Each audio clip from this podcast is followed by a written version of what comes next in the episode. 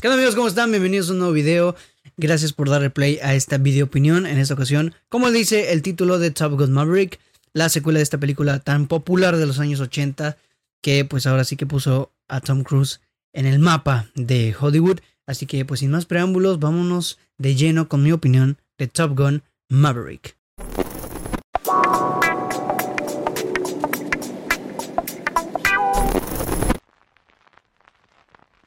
Bueno, gente, por fin llegó a los cines de México Top Gun Maverick. Esta película, después de un chorros, chorrocientos mil retrasos, después de muchos años de su primera entrega, pues llega Top Gun Maverick a las salas de cine como secuela directa de Top Gun, la primera de 1980 y algo. No me acuerdo si es de los 80s, 80s o del 85 o del 83. No recuerdo exactamente el año en el que se estrenó la primera de Top Gun.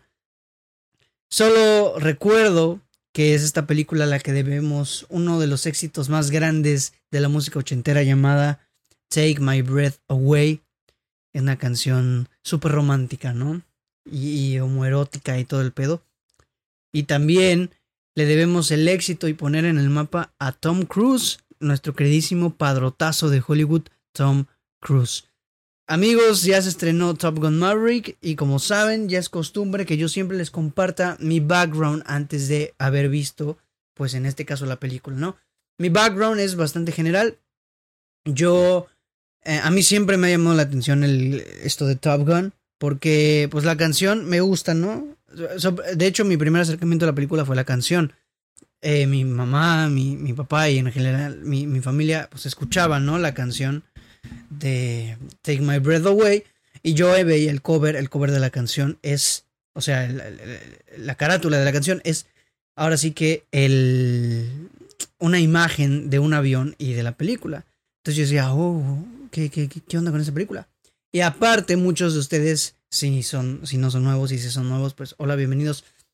Saben que yo soy un gran fanático del cine ochentero. Tengo una cierta fascinación por el cine de los ochentas, me gusta bastante y pues a, a eso se debe mucho mi, mi apego hacia esta película. La veo, me gusta, sí, no me parece una extraordinaria película, es un súper clásico, no me parece una película gigantesca a niveles pues, narrativos y lo que tú quieras, pero sí es un gran clásico que ha aportado mucho a la cultura pues popular y entre esos aportes precisamente colocar a Tom Cruise en el mapa, ¿no? Ahora bien, eh, me gusta mucho esta, eh, este concepto, ¿no? De, de los aviones y, de la, las relaciones interpersonales de los personajes de Top Gun y por eso me interesó mucho esta secuela y además luego empezaron a salir comentarios de que esta secuela es súper eh, increíble, que es mucho mejor que la primera, que es este mucha más acción y que no sé qué. Y eso a mí me llamó muchísimo más la atención. Veía los trailers y decía, ya la quiero ver. Y ha llegado el momento de verla, por fin, después de haberse estrenado en Cannes hace unos días, que por cierto Tom Cruise hizo una entrada magistral, eh, eh, conduciendo, piloteando un, un, este, un helicóptero por él mismo, ¿no? Una cosa de locos, de completa locura. Es el único padrotazo de Hollywood que se puede permitir hacer ese tipo de cosas. Y sí, amigos, ya la vi. Y a grandes rasgos, como entrada, les puedo decir que es una película que me sorprendió bastante y que me gustó. Me gustó Top Gun Maverick. No diría que me encantó, pero sí me gustó. Y me gustó, pues, bastante. Y me, sobre todo me sorprendió. Porque yo estamos en una época en la que muchas películas son. Ahora sí que pretextos para hacer lana, eh, muchas secuelas, muchos reboots, muchos remakes de películas que en su, en su, tiempo fueron famosas, como el caso de Top Gun.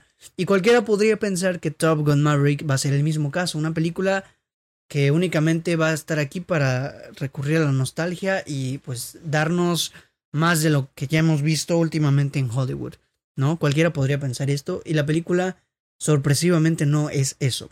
La película se centra exclusivamente a, darnos el seguimiento del personaje de Top Gun, de, de Maverick, perdón, y, y, a desarrollarlo y a seguir contándonos un poco más de él, sí, y es eso es algo bastante padre porque la película en sí se centra en construir una secuela digna de la primera película. Que a ver, no es una gran, impresionante película, pero sí es una película bastante interesante, ¿no? Entonces, en ese sentido, la película hace un buen trabajo a la hora, pues, de desarrollar todavía más a sus personajes, en especial a Maverick, y a no enfocarse tanto en el apego a la primera entrega, en la nostalgia y en todo este rollo. A ver, evidentemente es una película, es una secuela y te tiene que aprovechar de la nostalgia. Sí, evidentemente va a suceder, va a terminar sucediendo eso. Y pasa, en la película hay muchas referencias, muchas, muchos momentos. O sea, gran parte, algunas, la, la gran mayoría de las partes de la película recuerdan muchísimo a la primera. Podemos estar hablando de que tal vez no una calca, pero sí es un molde muy similar a la primera. Algunas cosas que suceden son similares, si no es que iguales, a como sucedieron en la primera, o, o parecidas, ¿no? Los conflictos se desarrollan casi de la misma manera, hay personajes que son muy similares, están los estereotipos bien eh, definidos de los personajes que aparecen ahí, y muchas cosas son similares, ¿no? Rescata mucho de la primera y de hecho yo creo que si no viste la primera de Top Gun, muy posiblemente te vaya a costar trabajo adentrarte al mundo de lo que te plantea Top Gun Maverick. ¿Sí? Sin embargo, en otros casos se ha intentado hacer, o más bien se ha hecho esto y ha salido mal. En Top Gun yo no creo que haya salido mal. Top Gun hace muy bien esto de recuperar momentos, nombres, eh, acontecimientos de la primera película para construir su propia cosa, para construir con base a su primera película una secuela bastante interesante, ¿no? Y en ese sentido yo creo que esta secuela vale mucho por eso. Eh, como les dije, sí, hay momentos de nostalgia, en donde vemos eh, escenas de la primera película, momentos que nos recuerdan directamente a la primera película, pero la película es lo suficientemente sólida para construir por ella misma su propio camino y eso está genial. Se dedica a, seguir desarrollando el personaje eh, de, de, Maverick, sí, a, a, desarrollarlo, a darle un poco más de madurez, ¿no? A mostrarnos cómo es el personaje años después. Se dedica a explorarnos un poco de lo que sucedió después, sin mostrárnoslo, sino pues ahora sí que expresarlo, se dedica a desarrollar a nuevos personajes también y a delimitar el rol que cada personaje va a cumplir. Y eso me gustó mucho. Los personajes están muy bien definidos. Sí, parten del mismito molde que la primera, pero cada actor yo creo que sí se esfuerza en darle como cierto... Eh, cierto carácter a su personaje. Miles Taylor está genial en el personaje de Rooster. Me gustó mucho su actuación. Y ni qué decir de, de, de, Maverick, de Tom Cruise, porque Tom Cruise pues siempre lo hace bien. O sea, a sus 60 años el güey sigue dando de qué hablar y sigue haciendo muy, buen, muy bien su trabajo.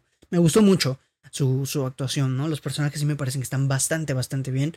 Y me parece que cumplen su rol muy bien en la película. Me parece que hacen un buen trabajo al definir quién es cada quien, qué rol va a cumplir cada quien y qué va a aportar a la dinámica, ¿no? Porque Top Gun se basa mucho en eso. La primera era mucho esta dinámica entre personaje y personaje, sobre todo entre el personaje de Ice contra el personaje de, Maverick, Ice que es este Val Kilmer, el personaje de Maverick, el personaje de Goose con Maverick, el personaje de la esposa de Goose con Maverick, el personaje de Penny con Maverick, todos los personajes y las relaciones que hay entre ellos, ¿no? Y esta película también lo hace con los nuevos personajes y con los viejos, que en realidad solo son dos personajes viejos, tres en realidad, más o menos, pero se dedica a desarrollar todo esto, ¿no? Y eso es, es muy, muy padre. A mí me gustó mucho esa parte de la película.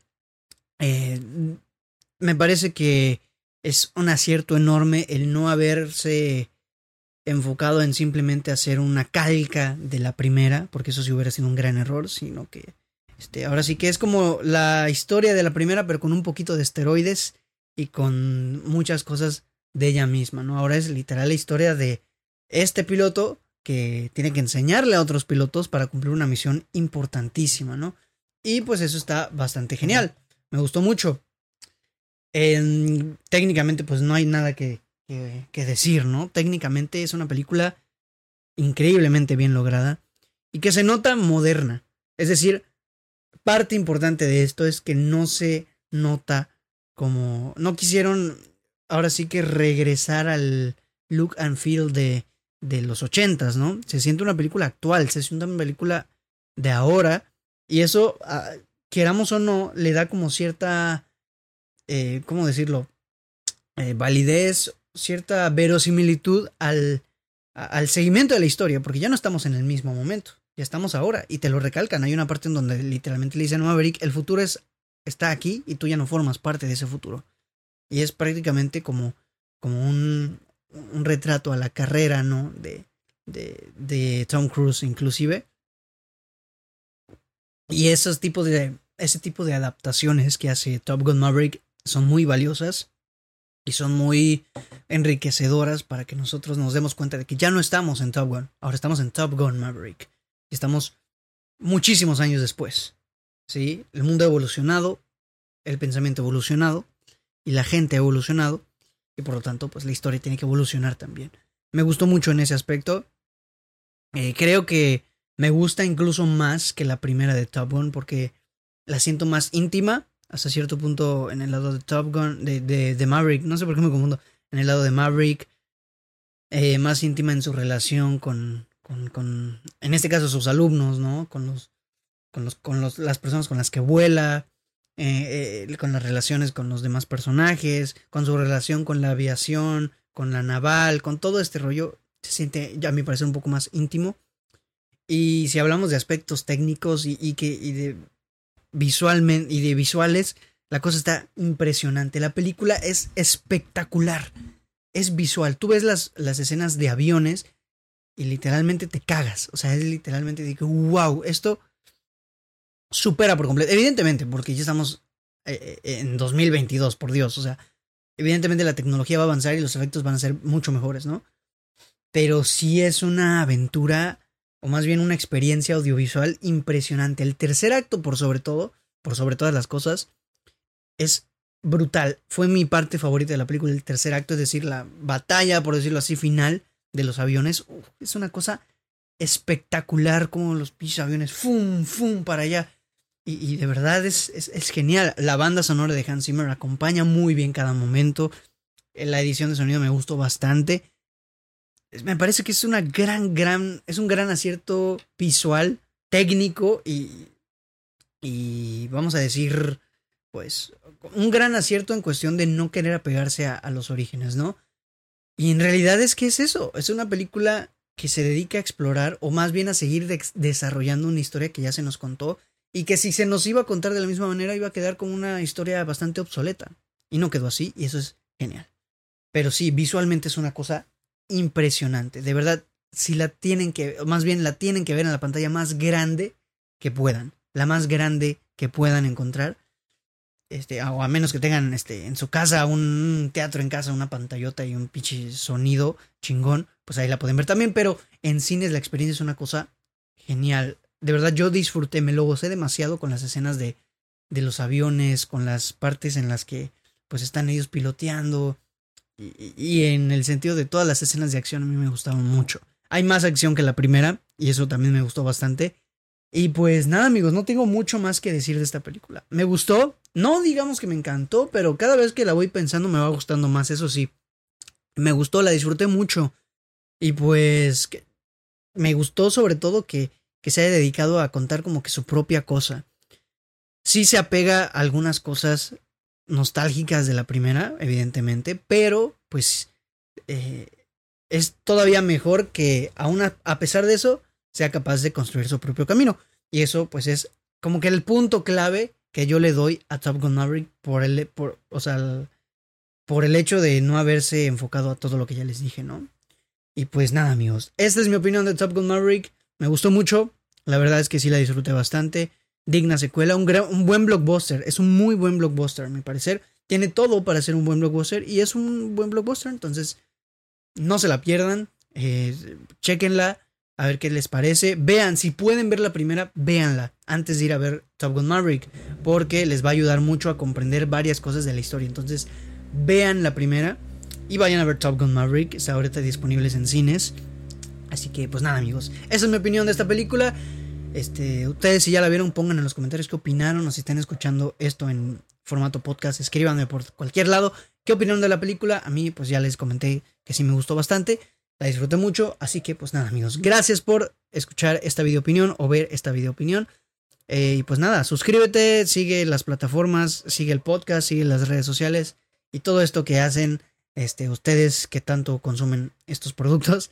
Este, gracias amigos, mi nombre es Braulio Cuevas y nos estamos viendo en un próximo episodio o video aquí en Sin Excusa. Bye.